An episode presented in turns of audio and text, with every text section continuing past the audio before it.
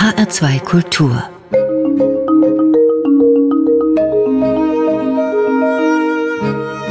Doppelkopf am Tisch mit Michael Degen, Gastgeber Ruthard Stäblein.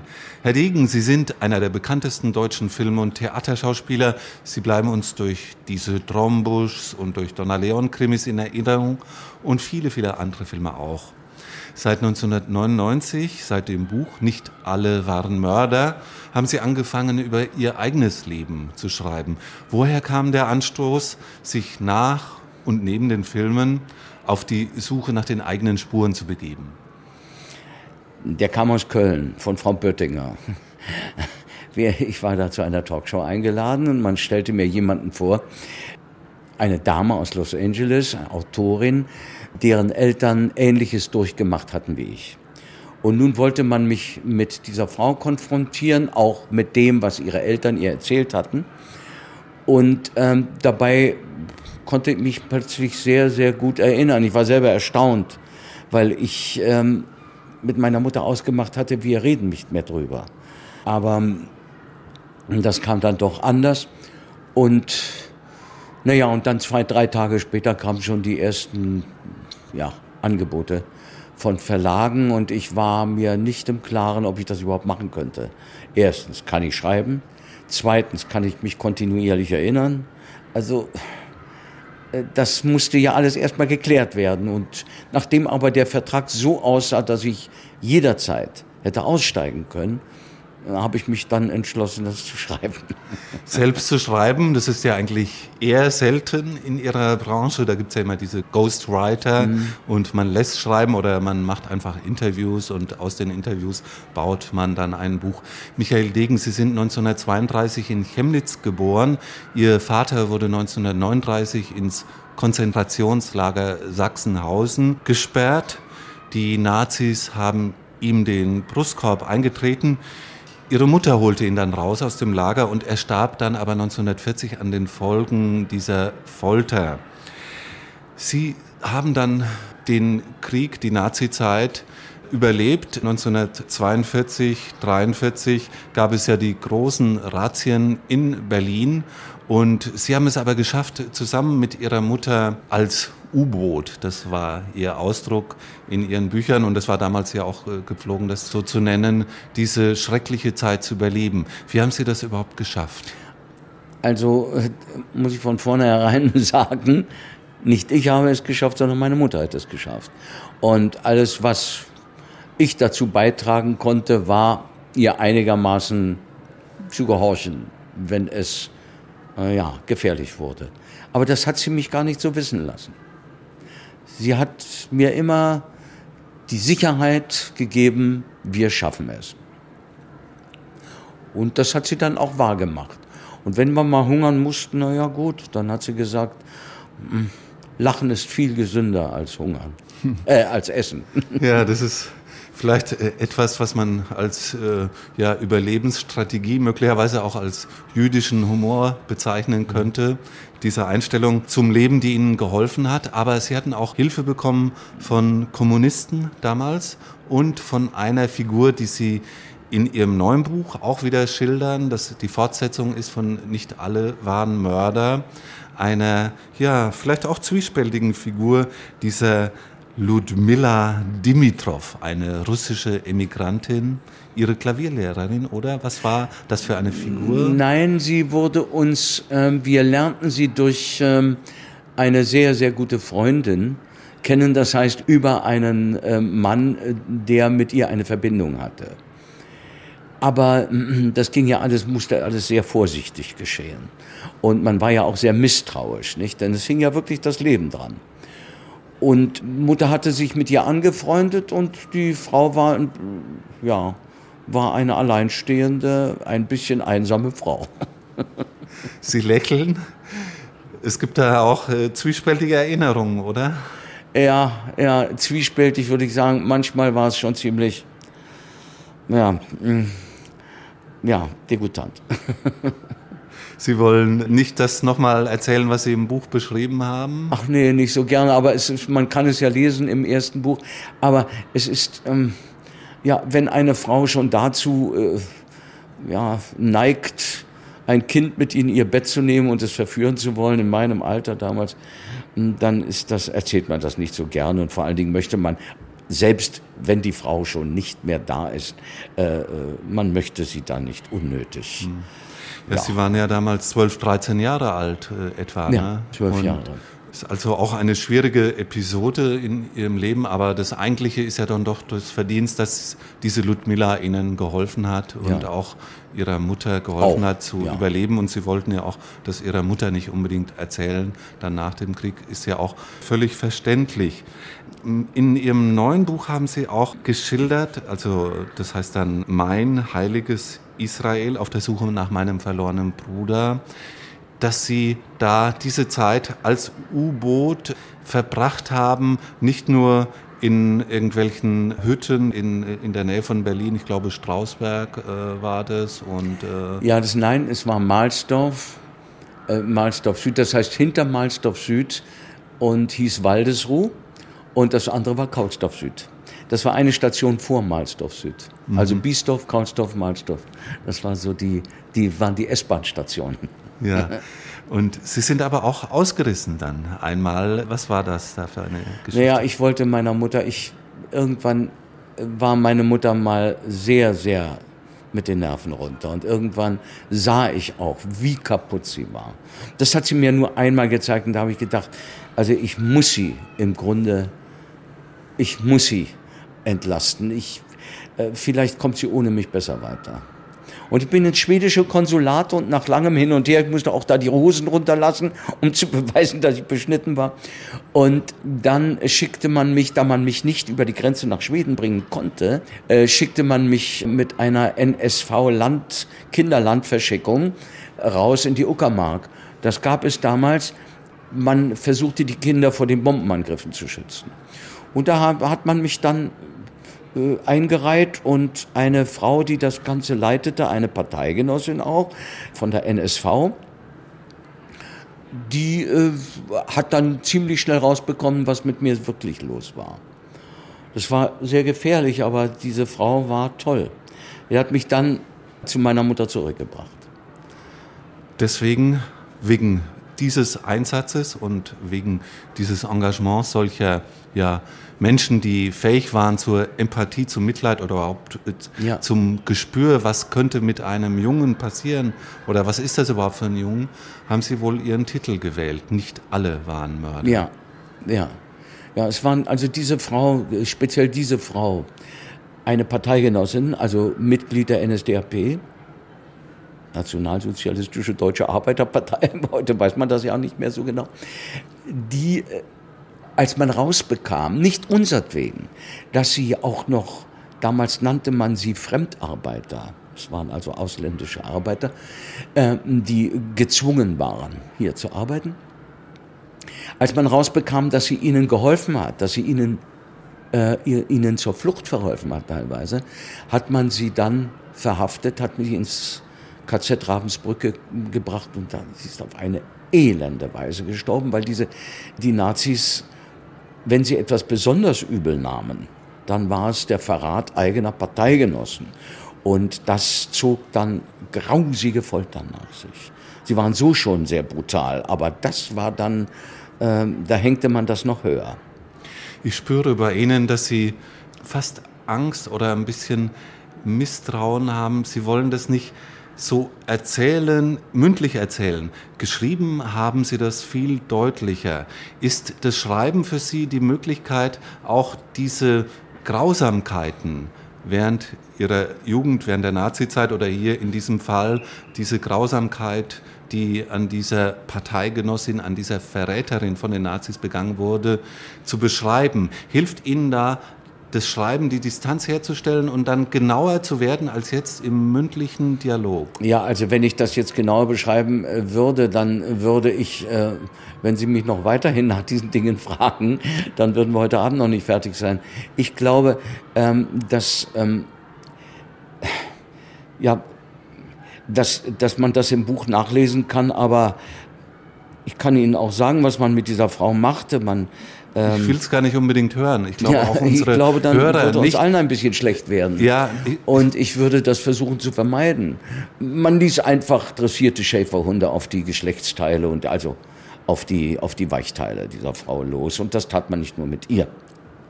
Und ich glaube, das ist ein bisschen sehr, sehr hart. Ja. Und das nur noch eingehend zu schildern, das können wir uns ersparen. Denke ich auch. Ich wollte deswegen danach fragen. Das ist ja auch eine Scham, die man bekommt, wenn man das mündlich erzählt, wenn man jemandem gegenüber sitzt. Hilft das Schreiben dann, wenn Sie alleine sind und das Blatt Papier nur gegenüber haben, diese Erinnerungen besser aufzuarbeiten, genauer zu werden als im mündlichen Gespräch. Wir haben ja darüber gesprochen, dass Sie nicht einen Interviewpartner gewählt haben, um Ihre Autobiografie Ja. schreiben zu lassen, sondern Sie haben es selbst gemacht. Naja, also ein Gespräch ist doch immer mehr oder weniger zeitlich limitiert. Und äh, beim Schreiben kann man sich Zeit lassen und da kann man die Bilder auch kommen lassen und da kann man sie auch wirklich genau, präzise äh, beschreiben, ähm, was man ja in einem Gespräch nicht so kann, auch nicht so will. Wenn man mit sich allein ist und man hört nicht, was da passiert ist, sondern man schreibt es einfach runter, äh, dann ist das noch etwas, das ist ein, ein ganz anderer Prozess. Und der nimmt einen dann nicht so mit. Und man überwindet vielleicht auch dann einen Teil dieser Gräuel. Ja, ja, ja. Und durch das Schreiben, durch das Aufschreiben haben Sie solche Erinnerungen oder solche Zeugnisse, die Sie durch andere dann natürlich auch erfahren haben. Sie haben ja auch recherchiert, um Ihre Autobiografien zu schreiben, niederschreiben können. Beim Niederschreiben, haben Sie da Musik gehört? Wie haben Sie sich auch äh, ablenken lassen? Wir wollen ja im Doppelkopf von HR2 mit Michael Degen als Gast, Gastgeber Ruthard Stäblein, wir wollen ja auch über Ihre Musikwünsche sprechen, über Ihre Lieblingsmusiken. Nein, also während des Schreibens war Ruhe angesagt. Absolute Ruhe. Aber vor dem Schreiben, wenn ich Musik hörte, dann ähm, bekam ich schon einige Ideen. Das, das ähm, machte mich schon an, wie man heute sagt. Und äh, Musik brachte mich da auch weiter, besonders also nicht bei meinen Erinnerungen so sehr als wie bei, als bei Romanen zum Beispiel. Aber da machte es mich schon sehr an. Vor allem Mozart hören Sie sehr gerne, erzählten Sie mir. Und was ist Ihre Lieblingsmusik von Mozart? Ich glaube, es gibt keine einzige Musik von Mozart, die ich nicht mag. Und ich weiß nicht, welche ich vorziehen würde. Aber dieses Konzert für vier Hörner, das ist für mich eine, eine besondere Geschichte. Die mag für, für, für Mozart vielleicht keine gewesen sein. Vielleicht hat er ähm, wahrscheinlich auch andere Werke gehabt, die er mehr schätzte. Äh, aber ich muss sagen, für mich ist das, ich höre sie immer wieder gern. Und, ähm, und wenn ich sehr traurig bin, wenn sehr deprimiert bin, dann höre ich das am liebsten. Wir hören das Divertimento in D-Dur, Köchelverzeichnis 131 von Wolfgang Amadeus Mozart auf Wunsch von Michael Degen.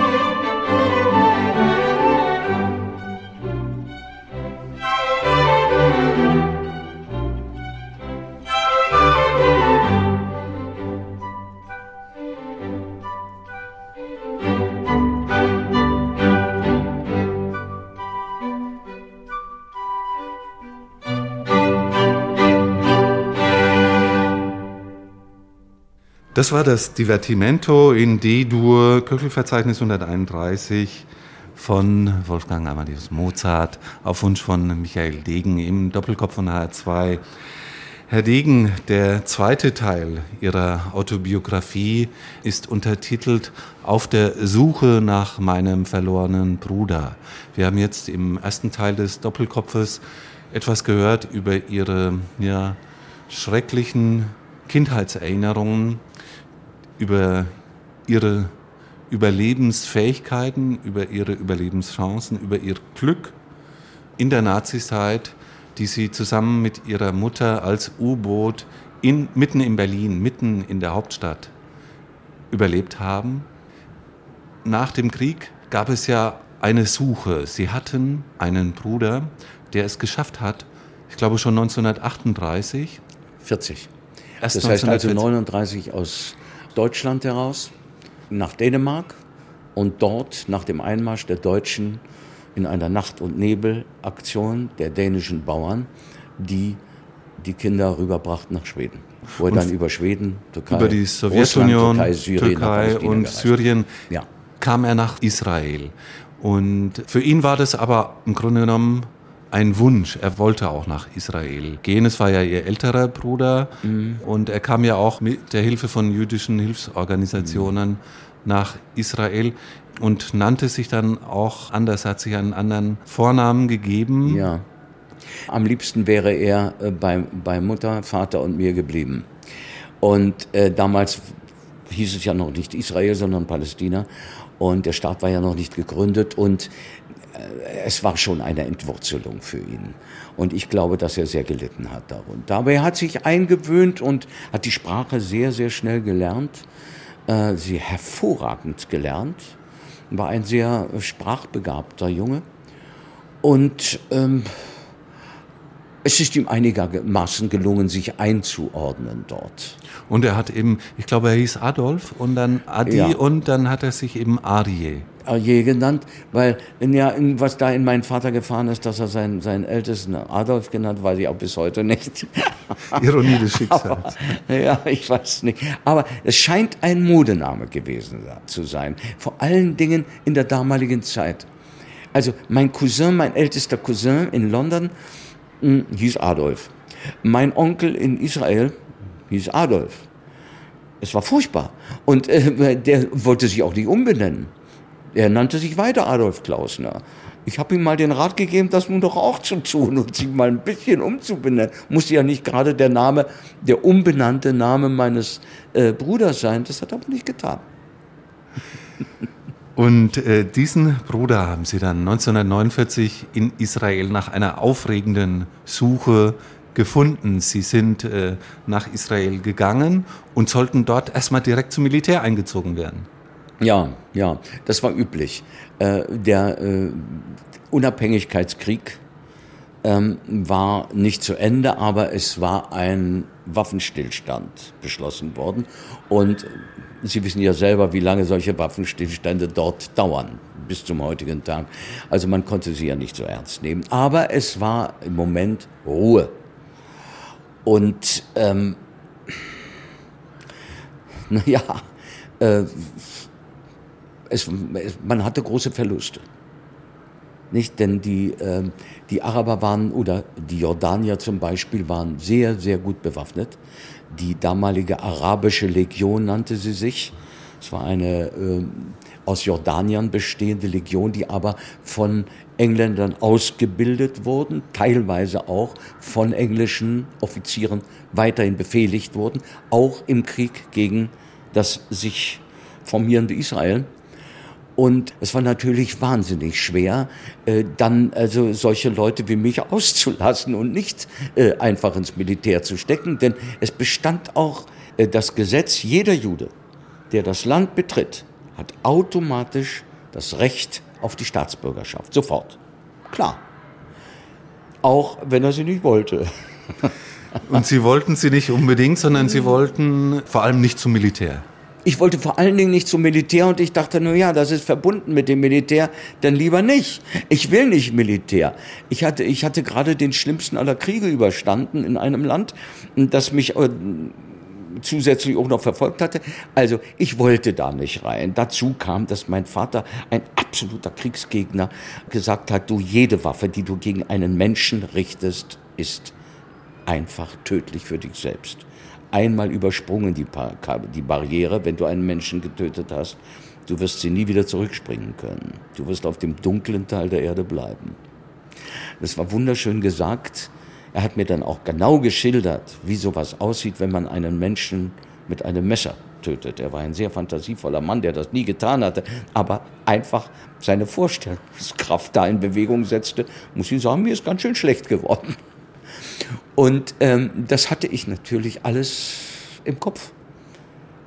Und ich wollte unter keinen Umständen irgendeine Waffe in die Hand nehmen. Und Sie hatten noch etwas anderes im Kopf, nämlich Ihre Schauspielerei. Sie wollten unbedingt Schauspieler werden, waren ja schon, hatten ja schon eine Ausbildung, eine der besten Ausbildungen am Deutschen Theater in Ostberlin.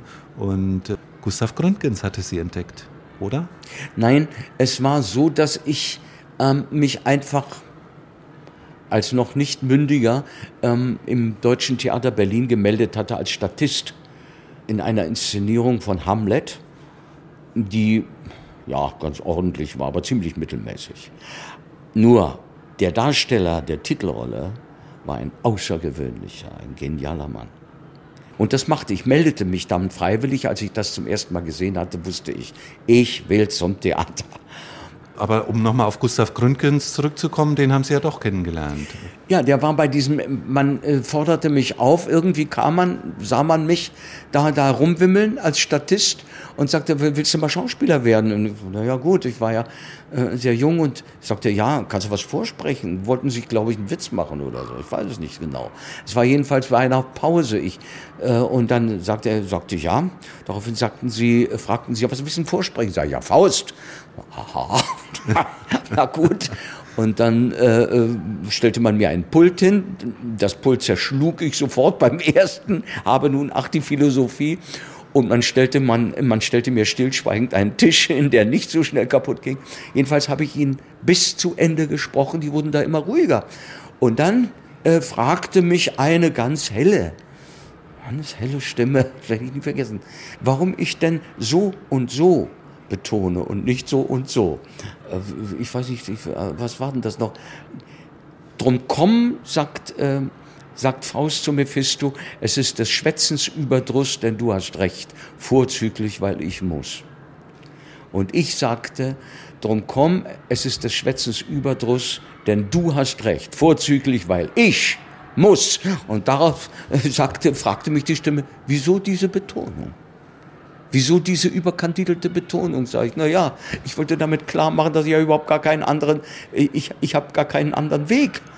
Und äh, es geht gar nicht anders, ich muss diesen Weg gehen. Sagte, ja, das ist interessant, aber trotzdem falsch. Und diese Stimme war? Das war Gustav Gründgens. Ich hörte dann unten, dass er äh, angesprochen wurde. Hör doch mal, dass er der Junge ist. Der, der, der ist noch sehr, sehr jung. Nee, nee, bei dem muss man Acht geben, sagte er. Und er kam dann auch mit drauf zur Vertragsbesprechung. Man wollte mich sofort unter Vertrag nehmen. Ich sagte, ja, ich habe überhaupt nicht, noch nie eine Theaterschule gesehen von Ihnen. Das machen alles wir. Wir haben eine angeschlossene, am Theater angeschlossene, am DT angeschlossene Theaterschule, eine sehr berühmte übrigens. Und dann sollte ich unterschreiben und dann machte man mich darauf aufmerksam. Äh, nur, ich weiß ja, dass du 21 bist, du hast gesagt, du bist 21, mach dich nur bloß darauf aufmerksam, falls du unterschreibst, du bist nicht 21, dann ist das erstmal ungültig und außerdem ist das auch noch na, eine fast kriminelle Handlung. Und daraufhin wurde ich dann doch sehr unsicher und sagte, na ja, da müsste, na ja, gut, das kann doch dein Vater unterschreiben. Sag ich, mein Vater lebt nicht mehr. Na gut, deine Mutter. Sag ich, ja, aber die ist ein bisschen gegen das Theater. Und Sie waren Nein. im Grunde genommen erst 16, 17 oder wie alt waren Sie 16, da? ja. Ja, unvorstellbar. Also, aber da hatte im Grunde genommen Gründgens ein gutes Gespür, ja. er sie ja, ja. da Er hat dann persönlich meine Mutter angerufen. Ich sagte noch, dass meine Mutter zwar ein großer Theaterfan ist, vor allem aber Gustav Gründgens so liebe. Und ich wusste nicht, wer äh, das Gründgens vor mir saß. Das wusste ich nicht. Mhm. Ich hatte ihn ja nie gesehen. Und man kannte ihn ja gar Also ich kannte ihn ja gar nicht. Ich war ja nie im Theater. In dem Alter und vor allem, Sie ja. waren ja auf der Ja. Flucht, Sie waren ja, Ja. U-Boot. Naja, und alles lächelte sich an, grinste sich an. Ich wusste nicht genau warum, aber er hat dann meine Mutter persönlich angerufen. Sie dachte, sie kriegt einen Herzschlag, aber sie hat dann doch unterschrieben unter der Bedingung, dass ich zwei Monate nach Israel meinen Bruder suchen solle, ihn vielleicht zurückbringen, jedenfalls hören, ob er lebt, wie, ob er gesund ist und so weiter. Das hat man auch getan. Diese Einschränkung hat man auch im äh, Vertrag festgehalten. Und ich bin dann rüber, bin dann aber zwei, Zwei Jahre, Jahre statt zwei Monaten. Ja, statt zwei Monaten waren Sie dann eben fast zwei Jahre Ja, in ja. Israel und äh, in Ihrer Autobiografie liest man das als ja fast als Abenteuerroman, als ein sehr spannendes Buch mit einem etwas erstmal auch mich äh, überraschenden oder verwundernden Titel Mein heiliges Land. Der zweite Untertitel ist natürlich klar auf der Suche nach meinem verlorenen Bruder. Und da haben sie in Israel, in Palästina Verwandte kennengelernt und schillernde Figuren. Dieser Großonkel, unvorstellbar, diese fantastische Figur, dieser chassidische Jude aus Osteuropa, einer ihrer Großväter, kommt, glaube ich, aus Lemberg. Äh, Ja. Das war ja das Zentrum. Er war, der, er war der, der Bruder meines Großvaters. Ja, das war ja das Zentrum der Ja. Mhm. chassidischen Juden, die eben fast äh, auch tänzerische Einlagen am Schabbat gegeben haben. Also sehr strenggläubige, aber doch auch volksnahe Juden. Im Gegensatz zu den strengen Juden von Litauen, etwa von Vilnius, die ja, Ja. sehr viel asketischer gelebt Ja, haben. ja. Das ist einfach fantastisch. Das zu lesen macht großen, großen Spaß. Diese, dieser, ja, das ist doch unvorstellbar. 102 Jahre ist er alt geworden. Ist er alt geworden. Er war, das heißt, er hat mit 98 hat er aufgehört zu zählen. Das heißt, er hat heimlich gezählt, weil er sagte, ich habe ein Versprechen von ihm dort oben, dass ich 100 Jahre alt werden darf. Und äh, vielleicht noch etwas drüber, aber nicht mehr lange. Wenn ich aber jetzt dauernd sage, ich bin 98, er wird doch nicht bei jedem Menschen nachfragen, wie alt er ist, und zwar jedes Jahr. Also man kann ihn, glaube ich, ein bisschen beschummeln. Ich habe mich totgelacht über den Mann. Aber er war auch äh, wie mein zweiter Vater. Ich habe ihn, ich habe furchtbar an ihm gehangen. Und er ging jeden Tag in die Synagoge, obwohl er ja doch wirklich nicht mehr ganz so rüstig war. Ja, mit 98 Jahren so ein, so ein, es war schon fast ein Berg, hochzusteigen, so zweieinhalb Kilometer jeden Tag rauf und zweieinhalb Kilometer runter und das am Abend wieder. Naja, aber vielleicht hat ihn das äh, äh, so fit gehalten. Ja. Äh, Ich nehme es mal an. Und eine weitere Figur, die mir auch sehr, sehr gut gefallen hat, war diese Großcousine Chava. Die Chava, das? seine Chava. Tochter. Ja, ja. Ja, äh, die hat ihn gepflegt, aber das muss ja auch eine sehr, sehr robuste Frau gewesen sein, die den ganzen Tag im Krankenhaus gearbeitet Ja. hat und dann nachts den Großvater gepflegt hat. Ja, und dann vor allen Dingen also äh, äh, überhaupt nicht fromm war, eine Sozialistin war, aber sagte, gut, also solange er lebt, werde ich äh, äh, alle Riten befolgen, die verlangt sind, ähm, aber danach mache ich den Quatsch nicht mehr mit. Und dann haben sie endlich, also nachdem sie erst bei ihrer Großcousine waren und dann diesen Großonkel kennengelernt haben, endlich auch ihren Bruder gefunden. Was war das für ein Wiedersehen? Ich war so erschrocken über seine Reaktion, dass ich, ich hatte so viel mit seiner Reaktion zu tun, sagen wir es mal so, äh, dass ich gar nicht dazu kam, ähm, darüber nachzudenken, was für ein Wiedersehen, ja, sondern für ihn war es unglaublich. Erstens ging er an mir vorbei, sagte nett und höflich Shalom, er kannte mich überhaupt nicht, ich erkannte ihn sofort. Denn er- hatte sich ja nicht mehr so viel verändert. Er war ein bisschen größer, ein bisschen dünner geworden noch. Aber er, äh, aber er sah aus wie er. Nur ich, er hat mich als klein, als, als Brüderchen verlassen. Und der auch zeitweise Vaterstelle an mir vertreten hat. Und er konnte äh, diesen äh, Kerl, der da vor ihm stand, nicht mit seinem kleinen Bruder in Einklang bringen. Das war einfach nicht möglich. Nur, ich nannte ihn plötzlich so, wie ihn nur meine Mutter nannte. Und in der Familie. Diesen Namen hatte er noch nie in Israel gehört. Und da sagte einer in seinen Rücken plötzlich, rief seinen Namen. Und ich dachte, der, der, er starr, starr vor Schrecken, ließ die Krücke fallen und ich war nur damit beschäftigt, ihn überhaupt erst einmal äh, äh, aufrecht zu halten, damit er nicht umfiel. Und dann später musste ich ihm einiges erzählen und ich bekam schnell raus, dass er sehr, sehr sensibel war und ähm, lieber nicht erfahren und doch erfahren wollte, was mit Vater passiert war und so weiter. Und ich habe nur in kleinen Häppchen immer wieder mal auf seine Fragen geantwortet. Die Hauptarbeit leistete dann aber meine Mutter in Berlin. Wir wollen jetzt zum zweiten Musikwunsch von Ihnen kommen. Herr Degen, Michael Degen im Doppelkopf, als Gast im Doppelkopf von HR2 mit Ruthard Stäblein als Gastgeber. Was haben Sie sich gewünscht? Sie waren ja auch in Israel häufig in Konzerten gewesen, ja. schreiben auch beiläufig mal etwas über Wagner. Dieses Pathetische hat Ihnen nicht gefallen, aber Sie haben Ihren Lieblingskomponisten ja, es gibt mehrere. Es gibt Mozart vor allen Dingen, aber auch Beethoven vor allen Dingen. Es gibt Schubert, dessen Unvollendete und seine große Siebte ich sehr, sehr liebe. Aber es gibt auch den Händel und den mag ich natürlich auch sehr. Aber Sie wollten bei Mozart bleiben. Das ist natürlich eine Lieblingssymphonie von mir. Wir hören den ersten Satz der Jupiter-Sinfonie von Wolfgang Amadeus Mozart, übertitelt mit Allegro Vivace auf Wunsch von Michael Degen.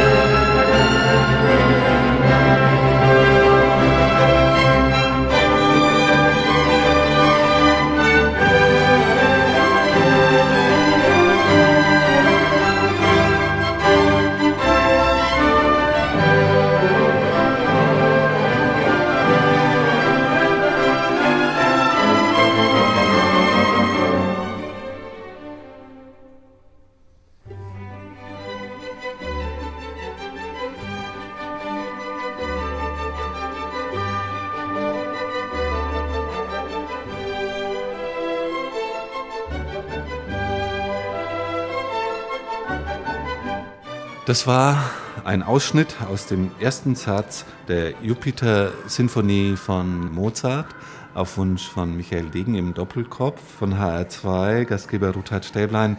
Herr Degen, diese ja, aufregende und auch erschütternde und natürlich durch die Schrecknisse des Nazi-Regimes, durch den Mord an ihren Vater geprägte Zeit in Israel, das Wiedersehen mit ihrem Bruder, hatte auch erfreuliche Momente. Sie waren damals ein junger Mann, 17, 18, 19 etwa, ja.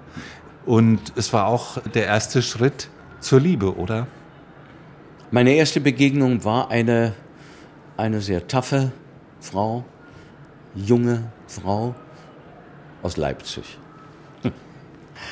Eine, eine, eine, eine sehr freche Person, aber auch eine sehr anziehende Person mit viel Charme und Ihre Augen fangen an zu funkeln, wenn ich das unseren Hörern sage. Eine sehr selbstbewusste Frau, die äh, mir viel Spaß gemacht hat. Ich glaube gegenseitig. Aber äh, sie wusste von vornherein, traute sie mir nicht so recht. Äh, für sie war ich ein Schauspieler und Schauspieler sind nicht sehr glaubwürdig. Schauspieler verkleiden sich, Schauspieler spielen, nehmen Masken äh, und wissen, äh, wissen selber nicht, wer sie sind. Sie spielen immer eine andere Rolle. So glaubte sie, glaubte sie. Ist ja gar nicht wahr. Aber dann lernte ich eine Frau kennen und wenn das geklappt hätte, dann wäre ich in Israel geblieben. Gott sei Dank für uns sind Sie nach Deutschland zurückgekehrt und hatten dann auch wieder versucht, Theater zu spielen nach Berlin. Sie wollten ja auch wieder ihre Mutter sehen, ihre Mutter, die nicht nach Israel wollte, weil sie gesagt hat, sie will nicht noch einmal Juden neben sich sterben sehen und die Bedrohung Israels, das damals gerade gegründet worden war, durch die Araber, durch äh, die Palästinenser, war ja sehr stark äh, gewesen und es gab ja auch sehr blutige Kämpfe damals. Also sie wollten ihre Mutter wieder sehen und sie wollten natürlich auch wieder zurück auf die Bühne. Und in ihrem Buch schildern sie eine Szene, die fand ich auch wieder ganz, ganz heiter und auch aufschlussreich. Sie hatten Brecht äh, kennengelernt. Sie sind also nach Ostberlin zurückgegangen und hatten dieses wahnsinnige Erlebnis dort auf Bertolt Brecht zu treffen. Naja, er hatte, er, er war damals hatte er noch nicht seine eigene Bühne, also das, das Berliner, Berliner Ensemble in, am Schiffbauer Damm, sondern er war noch Gast im Deutschen Theater. Wo Gustav Gründgens zuvor war. Ja, da war der schon wieder weg, da war der in schon in, fast in Düsseldorf. Aber ähm, Brecht hatte sein eigenes Ensemble, hatte nichts mit dem Deutschen Theaterensemble zu tun und formte damals schon das berühmte legendäre Berliner Ensemble. Und er probierte verschiedene Stücke aus. Unter anderem auch ein Stück, das er erst Jahre und Jahre später ähm, zur, Urauf äh, zur Erstaufführung brachte in Deutschland. Und da probierte er junge Leute aus. Und unter anderem eine, es gab eine Geschichte, ein junger Mann, der mit einem Mädchen verlobt war, das ihm weit, auch physisch weit überlegen war und er hatte immer große Angst vor ihr. Und äh, das sollte er nun damit beweisen, dass, so hatte sich das Brecht gedacht, dass er einen Schrank, der über 2,20 Meter oder 2,30 Meter hoch war, ich weiß das heute nicht mehr so genau, mit einem Satz oben auf diesem Schrank sein konnte. Das musste man irgendwie machen. Und wer das konnte, den nahm er also in den engeren Kreis auf raffiniert. Also eigentlich erwartet man das gar nicht von Brecht, dass er so gemein, so fies war, dass er solche Fallen stellte. Ja, aber er wollte auch ausprobieren, wie, und das verstand ich schon. Er, damals, man, man äh, war ein, äh, als deutscher Schauspieler ein guter Rezitator, um es mal in Anführungsstrichen zu sagen. Und das wollte er nicht, aber er wollte physisch den Körpereinsatz. Ja, das kannte man in Deutschland immer weniger. Und da äh, wollte er, das wollte er durchbrechen. Auch mit großem Erfolg übrigens. Aber Sie waren listiger als Brecht. ja, nee, ich der glaube. Der listige Brecht wurde überlistet. Das finde ich einmal. Na, es war vor allen Dingen der Bühnenarbeiter, der mir gesagt hat, ich finde das, also ein echter Berliner Riesenkerl, der mir gesagt hat, also ich finde das furchtbar vom Chef. Das, das, kann man doch ja nicht. Pass mal auf, ich helfe dir. Junge, wir machen das, wir, wir hauen da Zwingen rein. Und zwar in einem, in, in, in einer Farbe, die sich nicht vom, von der Farbe des Schranks abheben. Äh, du musst nur, du musst das nur barfuß machen, denn also ich kann die nicht sehr weit ausstehen lassen. Du musst das mit den Zehen greifen. Äh, wir haben das wirklich bis Mitternacht geübt. Und am nächsten Tag, ich hatte also wirklich angeschwollene Szenen, das, war, das, das tat wirklich auch weh. Und am nächsten Tag war ich dann, als äh, Brecht mich sah, während einer Probe, sagte er, ach, du wolltest mir doch was vorführen. ja, das habe ich dann auch getan und saß da plötzlich oben auf dem Schrank und der war... Sagte, Moment, äh, okay, du hast die Rolle, aber wie hast du das gemacht? Das möchte ich jetzt wissen. Das wollen wir ja beibehalten. Das sage ich nicht. ich wollte nun den Bühnenarbeiter nicht, verraten. nicht in die Bredouille bringen. Ja. Und ähm, merkwürdig, er, es, hätte, es hätte nur ein paar Schritte bedurft, Bühne rauf, sich den Schrank nah, näher ansehen und er hätte es gesehen. Nein, es tat es nicht. Er blieb unten sitzen. Im Grunde genommen, äh, also beim Lesen Ihres Buchs, wo Sie das beschreiben, Mein heiliges Land auf der Suche nach meinem verlorenen Bruder, habe ich etwas gestutzt, weil ich kenne nur die späten Reprisen am Berliner Ensemble. Äh, Brechtstücke wurden ja lange, lange nachgespielt während der DDR-Zeit und ähm, äh, von, ansonsten nur von den Texten, von den Schriften Brecht und da lernt man ja immer Verfremdungseffekt und man spielt äh, nicht Theater, in dem man sich einfühlt, in dem die Rolle zum Leben wird, sondern man äh, baut eine Distanz auf und da hat mich das gewundert. Äh, aber jetzt haben Sie gesagt, der Körpereinsatz war wichtig und das ist natürlich schon dieses gestische, ja, ja? ja. nicht nur das Sprechen, ja. das ja bis heute das deutsche Theater prägt, ja, im ja. Gegensatz zum Französischen, das eher ein Deklamationstheater ja. ist. Dieser Körpereinsatz, ja. der wurde dann auch für Sie wichtig, für Ihr Theaterspiel. Absolut. Absolut. Und einer der, einer der idealen Brechtspieler war ja, äh, äh, war ja der Ecke Schall, Eckehard Schall, der äh, einen Arthur Ui gespielt hat. Das, das war die reinste Artistik. Und das war ein Riesenerfolg. Der stellte den Hitler dar, nicht? Unnachahmlich. Aber darauf äh, äh, bestand Brecht. Und das war, gab dieser ganzen, das gab seinen Inszenierungen, überhaupt seinem Theater und seinen Darstellungen einen so zusätzlichen Reiz. Davon abgesehen, also nicht in die Rolle einsteigen und nur mit dem Finger vorzeigen, das gab es gar nicht. Das war in der Theorie vorhanden, auch niedergeschrieben worden, aber es war komödiantisches, saftiges Theater, was da immer wieder gemacht wurde, ob von Eckehard Schall oder von seiner Frau Helene Weigel. Es war immer großes, schönes Theater. Brecht suchte eigentlich die großen Schauspieler, ja. war eigentlich dann sogar ein Traditionalist, also äh, der zwar schöne Theorien geschrieben ja. hat, aber Gott sei Dank ein volkstümliches Theater ja wollte. Absolut. Absolut. Er wollte nur nicht, dass die Tendenz eines Stückes unterging, äh, äh, weil Schauspieler oder Inszenatoren es mit irgendwelchen Mätzchen verdeckten. Das wollte er nicht. Und das hat er auch fabelhaft verhindert, solange er lebte. Ich könnte jetzt noch stundenlang mit Ihnen weiterreden. Es sind so viele interessante, spannende Abenteuer Aspekte, auch Leidenserfahrungen, die Sie in Ihren Büchern schildern, zum Teil auch nicht in Ihren Büchern, zum Teil haben Sie uns, unseren Hörern, jetzt auch äh, etwas erzählt, was man noch gar nicht nachlesen kann. Ich denke, Sie werden auch weiter an Ihrer Biografie, an Ihrer Autobiografie schreiben. Das war ja erst der zweite Band, oder? Es wird keine mehr geben. Ach, das ist aber schade. Nein, ich will, äh, es hat einen Grund. Und das ist der Hauptgrund. Ich müsste jetzt über meine Erfahrung und meine Entwicklung als Schauspieler sprechen. Und ich möchte mich nicht unbedingt einreihen in die schlechten Schauspielerbiografien. Vielleicht äh, überlegen Sie sich ja auch noch anders. Ich würde mich freuen, wenn ich noch mehr von Ihnen lesen könnte.